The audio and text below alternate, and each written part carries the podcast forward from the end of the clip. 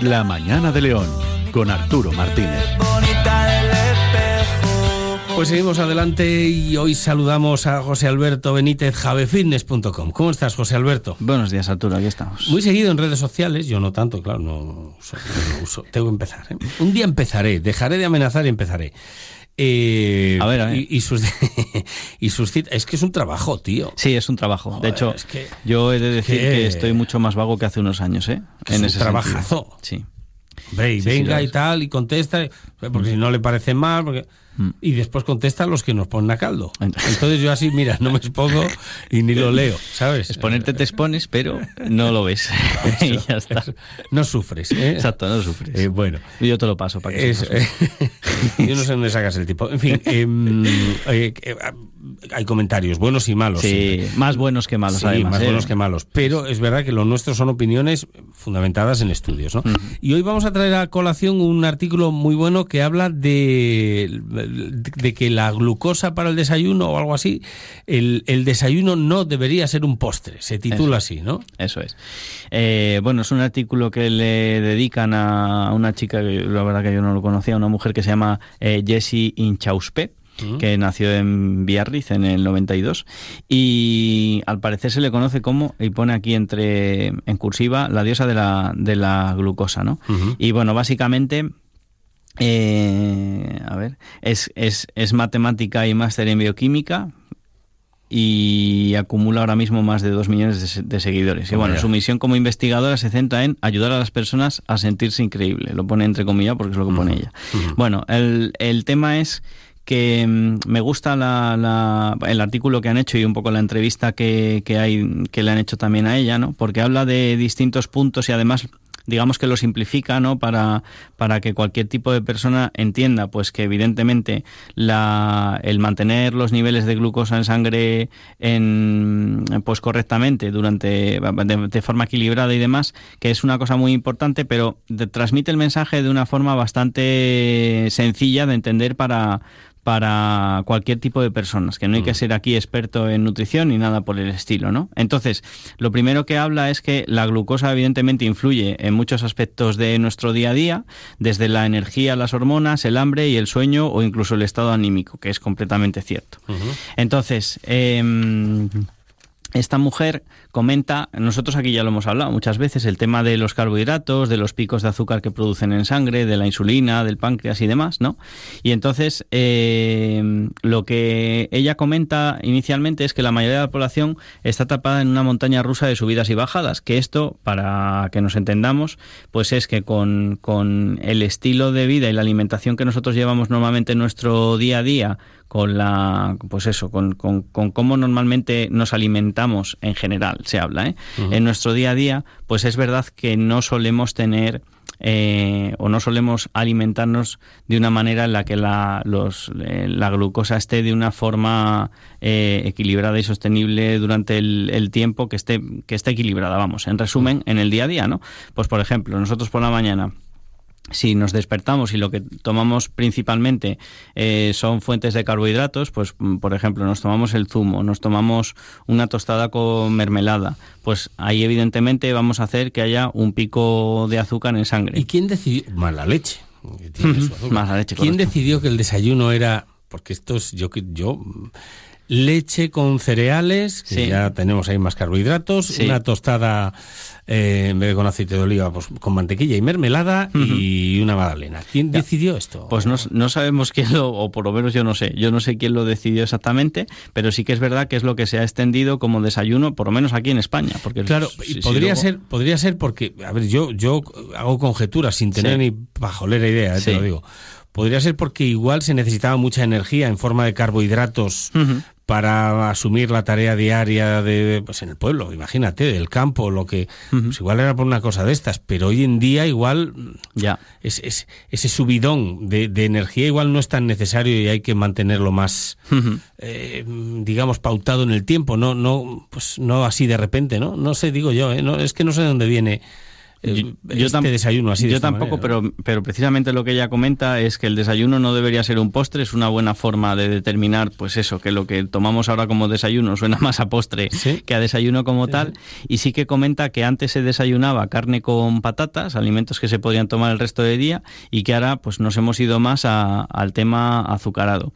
Ella en lo que es el, el tema del desayuno coincide con, con lo que llevamos nosotros aquí predicando ya desde hace unos cuantos años, que es que recomienda más que un, más que un desayuno eh, azucarado, un, un, desayuno salado con, con, proteínas, que al final es el mensaje que nosotros siempre transmitimos aquí por varios motivos, o sea, porque vas a tener evidentemente, en este caso ella que se centra en lo de la glucosa, vas a tener eh, los, los, picos de azúcar en sangre pues controlados, no vas a, de hecho no vas a tener picos de azúcar en sangre, lo vas a tener siempre controlado, y luego a mayores por todo lo que implica el, el tomar un desayuno que incluya más proteínas que carbohidratos y sobre todo que, que, la mayoría de esos carbohidratos van a ser procedentes de azúcares en el caso actual, ¿no?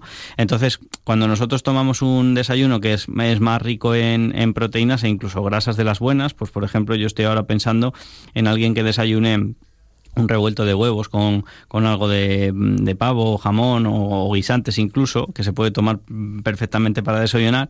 Y eso, eh, además de que nos va a saciar más, porque alguien, los que nos estén escuchando, que escuchen ahora revuelto de huevos con lo que he dicho ahora, con pavo, con guisantes o lo que sea, van a decir, jonín, es que eso a mí me llena mucho más que comerme un donut o, o un donete o una tostada con mermelada. Y efectivamente llena más, pero si lo que miramos luego es eh, a nivel calórico, seguramente todo dependerá de las cantidades, pero va a ser parecido, seguramente sea parecido a nivel de lo que es calorías que estamos metiendo al cuerpo, pero el efecto que produce luego mm, esos alimentos frente a los azucarados es completamente distinto. Y lo más normal cuando nosotros, tomamos, cuando nosotros tomamos un desayuno más azucarado, y en el que le incluimos también el zumo y todo esto, eh, pues evidentemente va a ser que luego, por ejemplo, eh, vamos a estar menos saciados, vamos a tener hambre más pronto y seguramente además ese hambre pues es un hambre entre comillas ficticia porque a nivel calórico como estoy diciendo vamos a tomar las mismas calorías eh, con el desayuno azucarado que con el que con el salado o con el alto en proteínas no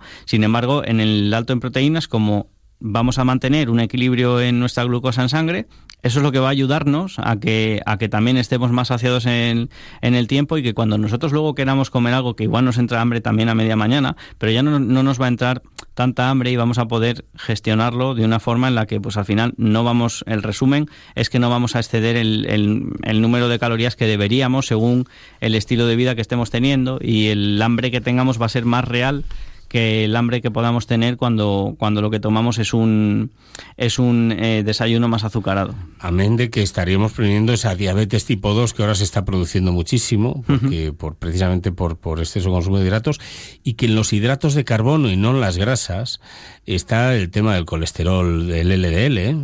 por el glucógeno que se acumula y que no se transforma, el hígado lo transforma en LDL. Correcto. Es decir, que, que la gente dice, es mucha grasa. No, no, el colesterol malo mal llamado malo. Sí, el malo es el exceso, necesarios, eso, es, necesarios son los dos. Eh, de hecho, el nivel tiene que ser más alto que el HDL. ¿eh? Sí, pero, exacto, exacto, pero mm, lo producía, lo produce básicamente un exceso de carbohidratos que se acumula en forma de glucógeno que el cuerpo no sabe gestionar, que no sabe qué hacer con él, pamba, colesterol. O sea, es que son, son, nos hemos acostumbrado, fíjate, al Mm, a, los alimentos estos elaborados y a los dulces de una manera brutal, ¿eh? Y mm. fomentamos ese tipo de alimentación. Sí. Ahora con esto de los azúcares no sé si están consiguiendo algo, por lo del IVA y los excesos de Ya habrá que verlo, seguramente haya, estén haciendo ya, entiendo yo, estudios con, con los datos o cuando ya tengan datos mm, nos mostrarán a ver qué tal, pero sí, sí que estaba visto que los que lo aplicaron se veía una tendencia positiva de... de, yo si lo hace Tezanos no me lo voy a creer. Tiene que ser un estudio serio. ¿eh? correcto, correcto, que sea científico. Lo que me gusta también de, esta mujer es que eh, ella, aunque hable de la importancia de mantener la glucosa eh, equilibrada, sí que en ningún momento lanza el mensaje de decir que no se coma absolutamente nada que tenga carbohidratos ni azúcares, que hay algunos que sí que venden ese mensaje. Y ella no, ella lo que dice es, a ver, sí que te puedes tomar, eh, pues por ejemplo, la fruta, que la fruta evidentemente pues hace que te suba eh, la, glucosa en sangre, pues, pues ella no es eh, una talibana de las frutas, que hay algunos que son talibanes de las frutas, ¿no? Entonces ella dice, bueno, pues tú tómate una fruta aquí, pero por ejemplo, si la acompañas con, con un yogur o con algo de proteína, pues mejor, pero vamos, que ella no quita en el, en el, en sus, en su planteamiento de lo que es la alimentación que nosotros tenemos que tener, no quita del todo los azúcares. Lo que dice es que es muy importante que, que intentemos mantener lo más estables posibles los, los picos de glucosa en nuestro día a día. Entonces ella dice, oye, a igualdad de calorías, si uno, que esto aquí ya lo hemos dicho muchas veces, a igualdad de calorías, si uno tiene un equilibrio de los macronutrientes, o sea, proteínas, carbohidratos y grasas, y el otro solamente abusa principalmente de, los, de los carbohidratos, el efecto que va a producir en el organismo es completamente distinto. Y es verdad, o sea, esto está estudiado científicamente que el, el, el, a misma igualdad de calorías no hacen el mismo efecto en el, en el cuerpo si hay una, hay una proporción que si hay otra. Em, interesante lo del tema de esta mujer. Me, ha parecido súper bueno esto que has dicho del desayuno. Es decir, si me como unos guisantes con jamón, voy a estar más saciado durante toda la mañana porque la liberación de esos, aparte de las proteínas que tiene, de esos carbohidratos va a ser más lenta porque no son simples, no son azúcares eh, simples, no se genera ese pico de glucemia. Y esto es buen consejo para aquel que quiera realizar alguna dieta hipocalórica y bajar de peso junto con ejercicio. Muy interesante también, ¿eh? Porque no necesitaremos de igual ninguna complementación, simplemente atendiendo a esos temas de absorción y estaremos sin saberlo más saciados durante todo el día, ¿no? Hay veces que tiende uno, venga, el vicio mío es un trozo de chocolate. Mm. Bueno, si fuera chocolate, ¿no? chocolate con leche que de cacao tiene muy poquito, ¿no? Pero bueno, sabes a lo que me refiero, ¿no? Sí, sí, sí, sí. Y luego te iba a decir que otra cosa que me gustó leer es que ella habla también de mm, de la, lo que son los diabéticos y, las personas sanas. Y entonces mm. pone, pone aquí, habla durante un, un eh, tiempo aquí del artículo sobre las, las herramientas que hay para medir la glucosa, que ahora hay mucha gente que, bueno, pues por suerte, las personas que son diabéticas ahora tienen dispositivos que se ponen un pequeño parche, normalmente lo suelen llevar aquí en el brazo, se lo pegan ahí, ya lo tienen monitorizado y es mucho mejor eso que estar todo el rato pinchándose para ver realmente cómo están de niveles, ¿no? Y ella de lo que habla en esto, porque como ella está hablando sobre todo de la glucosa, pues le preguntaron, oye, ¿y estaría bien que todos lleváramos eh, unas herramientas de estas para medir cómo está nuestra glucosa en sangre en todo momento? Y ella dice, no hay que volverse locos. Eso los que son diabéticos evidentemente lo necesitan porque tienen que tener un control absoluto de cómo están, porque pueden tener luego mm, problemas más graves, pero para nuestro caso no es necesario. Es más, incluso ella dice, que me parece muy bien el mensaje que transmite, que las herramientas pueden ser confusas para la población general y que como no vamos a estar, a menos que uno se lo estudie, pero como no vamos a estar muy enterados de cómo funciona, eso puede provocarnos que nos alimentemos de una forma en la que nosotros, si no somos diabéticos, no tendríamos por qué hacerlo y que incluso puede ser hasta perjudicial el, mantener una dieta 100% estricta como si fuéramos completamente diabéticos. Entonces, bueno, el, mensaje que transmite la verdad que, me gusta mm. bastante. Oye, el otro día, hablando de estas cuestiones y la diabetes, me encontré una persona que era prediabética, es decir, ya, ya los niveles estaban por encima de, bueno, es que hay veces que asustan, ¿eh? Sí. Pues dices 120, no, no, y, hay más, y más ¿no? Pero cuando se acerca a ciertos niveles ya te empiezan a considerar, a, vigilar. Sí.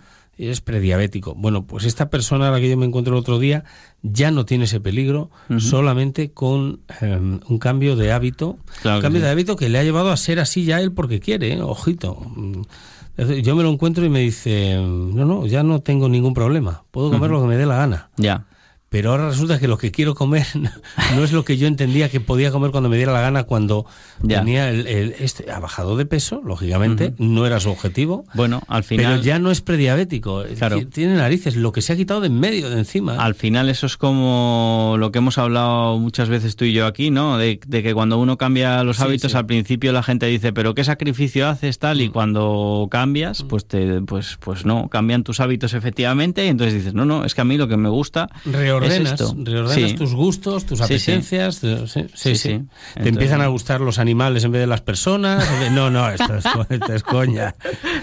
No vamos a llevarlo por ahí. Ya sabes que me gusta un poquito de humor Ya, la sección. Hay que tener cuidado, que hay sí, gente sí. que... uf. Pero yo te entiendo, yo te entiendo. Conmigo no hay problema. Muy bien, José Alberto, que mm, muchísimas gracias como siempre. Gracias a ti, Arturo. Dentro de tu agenda siempre buscas un huequecito y los oyentes pueden escuchar esto a través de javefitness.com. Eso es. ahí pueden escuchar y ver los vídeos. Y además siempre conviene verlo, Sí, si se puede. sí, sí, sí. Que se nos ve el gesto, Sí, sí. eh, si abrimos la boca, piña, si no, exacto, ¿eh? si hurgamos en la nariz, yo qué sé, estas cosas que... Eh, así- Tenemos que tener mucho cuidado. Gracias como siempre, un placer, amigo. Gracias.